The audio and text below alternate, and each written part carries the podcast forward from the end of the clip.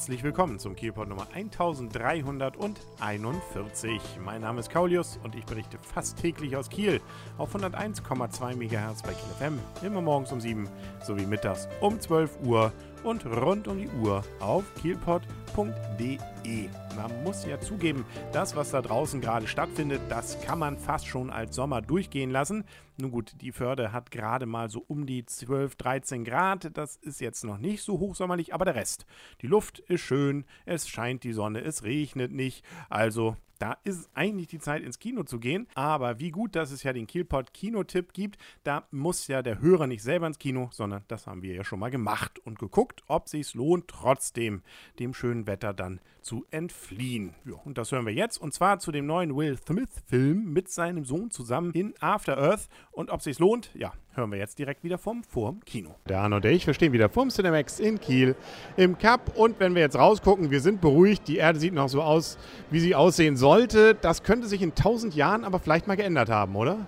Ja, dann gibt es wieder Wälder und überall, äh, überall Tiere und ganz viele Buckelwale, die relativ reingeschnitten im Film aussahen. Und äh, insgesamt geht es der Erde besser ohne Menschen. Und vor allem auch teilweise sehr böse Tiere, aber auch sehr liebe Tiere.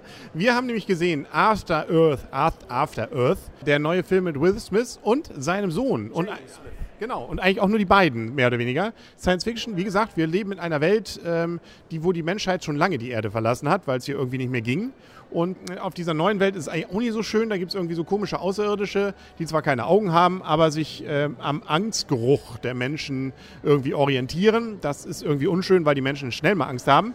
Das ist erstmal so eine, so eine Vorgeschichte. Ansonsten geht es erstmal darum, dass Papa und Sohn sich eigentlich nicht so gut verstehen. Ähm, da ist so ein bisschen was zwischen denen. Und ähm, trotzdem stürzen sie als, eigene, als einzige beiden Überlebenden nun gerade rein, zufällig, auf der Erde, die sie ja vor tausend Jahren die Menschheit verlassen hat, wieder ab. Und ähm, alles ist irgendwie ein bisschen fremdlich und blöderweise, nun muss auch noch das zweite Teil vom Raumschiff gefunden werden, das 100 Kilometer weit weg liegt. Papa allerdings hat sie die Beine gebrochen, Sohnemann muss los. Und ähm, eine rührende Vater-Sohn-Geschichte irgendwie, oder? Ja, irgendwie, aber sonst, ja, Gott, ne, Versa äh, klassische Versatzstücke möchte ich sagen von äh, und zwischendurch tauchen mal Schwierigkeiten auf, die, die dann überwunden werden. Es gibt Freunde, in Anführungszeichen, und Böse. Ja, und ähm, er schafft es halt komischerweise doch. Da wollen wir jetzt, äh, egal, ich glaube, das kriegt man auch so mit. Es folgt mehr oder weniger der typischen Dramaturgie einer solchen Geschichte. Erstmal ähm, irgendwie läuft es doch nicht und nachher, gut, äh, das kann man sich vielleicht fast so ein bisschen denken.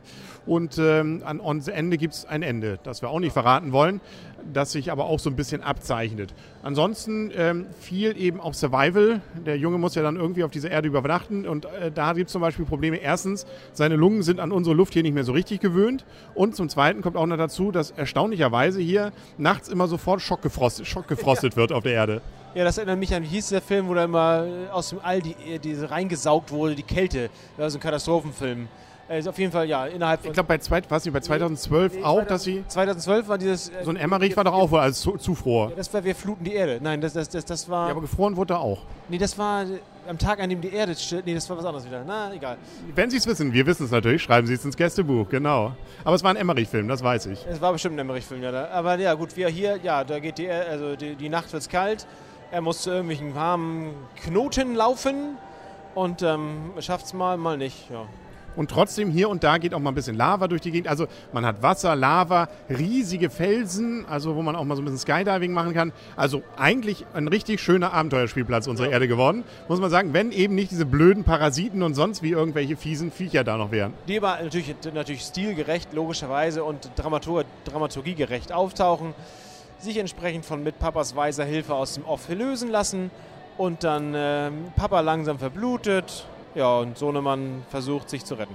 Wie gesagt, dieses Vater-Sohn-Verhältnis ist so ein bisschen eher auf militärisch getrimmt bisher. Also da gibt es auch noch eine Geschichte aus der Vergangenheit, die wohl das Ganze ein bisschen belastet hat. Und ähm, nun ja, man kann sich denken, wenn es schlecht ein, anfängt, so ein Hollywood-Film mit dem Smith, dann kann es durchaus äh, im Laufe des äh, Films vielleicht sich noch wieder ein bisschen verbessern, ohne jetzt so viel zu verraten. 2D das Ganze, 100 Minuten lang und äh, man hatte ja so ein bisschen äh, in der Presse lesen können, ob das jetzt ein Scientology-Film ist. Ich muss gestehen, ich habe jetzt nicht sofort die Ambition, jetzt bei Scientology einzutreten. Und ansonsten, ja, gut, also es gibt so ein bisschen irgendwelche. Weisen, klugen, philosophischen Ratschläge. Ja, aber die hast du selbst bei Herr der Ringe. Sehr esoterisch. Ja, aber auch das hast du bei Herr der Ringe.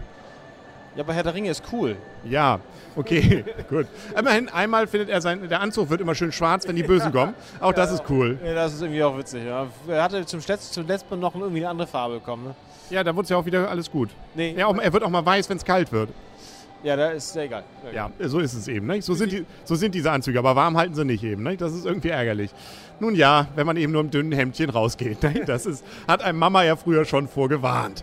Dann können wir langsam, glaube ich, schon zur Wertung kommen, wie uns denn Arthur Earth, das Spiel von Vater und Sohn, die Vater und Sohn spielen, denn so gefallen hat. Und äh, du darfst anfangen. Ich gebe dem Film sechs Punkte, weil er einfach nichts Neues bietet. Und das ist einfach sozusagen Aneinanderreihung von einzelnen Stücken, damit er von A nach B kommt. Also, Gott, muss man nicht sehen.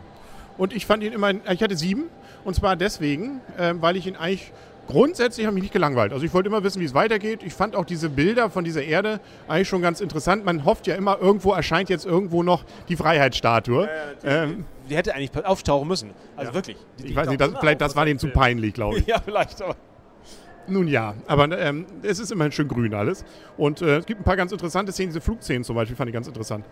Ja, gut, dass sie gut gemacht haben. Das ist, dann, das ist sozusagen, das war Punkt 3, Check auf der Liste von wir, wir müssen uns durch Schwierigkeiten durchkämpfen, damit, damit das Ganze 100 Minuten dauert. Und übrigens äh, kein Stück irgendwelchen Lacher. Also Will Smith normalerweise war ja mal so ein bisschen eher als Komiker auch äh, verschrien. Hier ist nichts komisch, also gar nichts. Um sogar sagen, so gar nichts.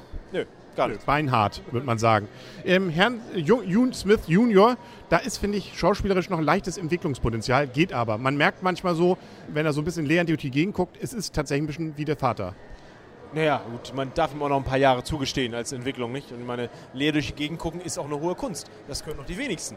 Übrigens, der Film, ich habe es im Abspann erst gesehen, der ist von Herrn Shay, ähm, ich weiß immer nicht, wie man sich genau ausspricht, Shyamalan, glaube ich.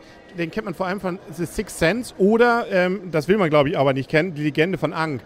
Den habe ich ja selber noch gesehen. Okay, muss man auch nicht gesehen haben, aber Sixth Sense, da äh, knaspert er heute noch dran, glaube ich. Ja, das stimmt. Übrigens möchte ich mal sagen, wir waren in einem Film, wo sich mehrere Leute untereinander Dicker genannt haben. Ja, sehr, nicht sehr, im Film, sondern neben uns Ja, gesessen.